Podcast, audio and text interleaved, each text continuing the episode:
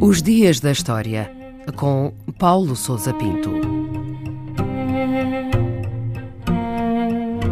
3 de dezembro de 1984, o dia em que decorreu o desastre ambiental de Bhopal, na Índia.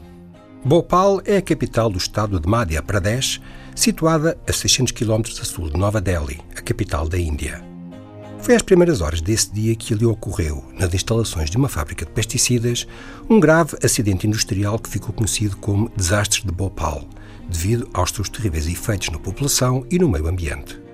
Por motivos desconhecidos, foi injetada água num tanque contendo cerca de 40 toneladas de um composto químico altamente tóxico chamado metil-isocianato, o que levou à formação e libertação de uma nuvem venenosa que rapidamente se espalhou pela região. A fuga da nuvem tóxica terá demorado perto de uma hora e afetou cerca de meio milhão de pessoas. A exposição ao gás de metil-isocianato provoca tosse severa, sufocação, cegueira e dores abdominais intensas, podendo conduzir à morte. A fábrica de Bhopal era propriedade da firma Union Carbide India Limited, detida maioritariamente pela multinacional norte-americana Union Carbide, mas com uma forte participação de capital indiano, incluindo bancos públicos. E o que é que causou esse desastre? As explicações para o incidente continuam ainda hoje envoltas em controvérsia. Existem versões contraditórias do que terá realmente acontecido e como foi possível a injeção de água no tanque que continha o composto químico que desencadeou a tragédia. O grau de responsabilidade da Union Carbide e da sua sucursal indiana permanece igualmente incerto.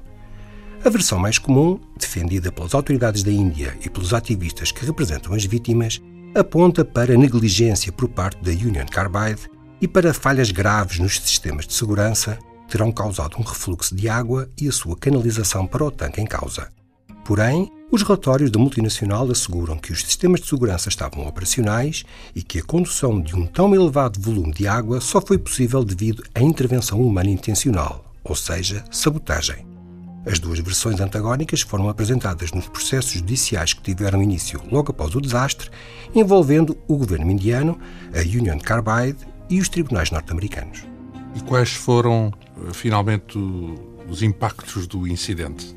O número de mortes causadas direta ou indiretamente pelo desastre é ainda incerto. Estima-se que 2 mil pessoas morreram nos dias imediatos e que outras 3 mil terão sucumbido posteriormente aos efeitos do gás. Há quem aponte números mais elevados, na ordem dos 10 mil. Calcula-se que dezenas de milhares de pessoas tenham sofrido lesões temporárias ou permanentes, mas os impactos globais e a longo prazo, tanto na saúde da população como na contaminação do meio ambiente, permanecem incertos.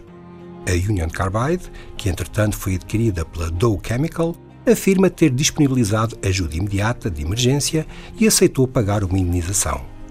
Em 1989, e após negociações com o governo indiano, o montante total foi fixado em 470 milhões de dólares.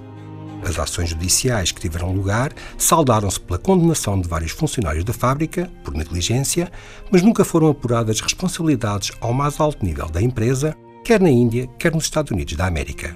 O incidente de Bhopal é considerado como o mais grave desastre industrial da história.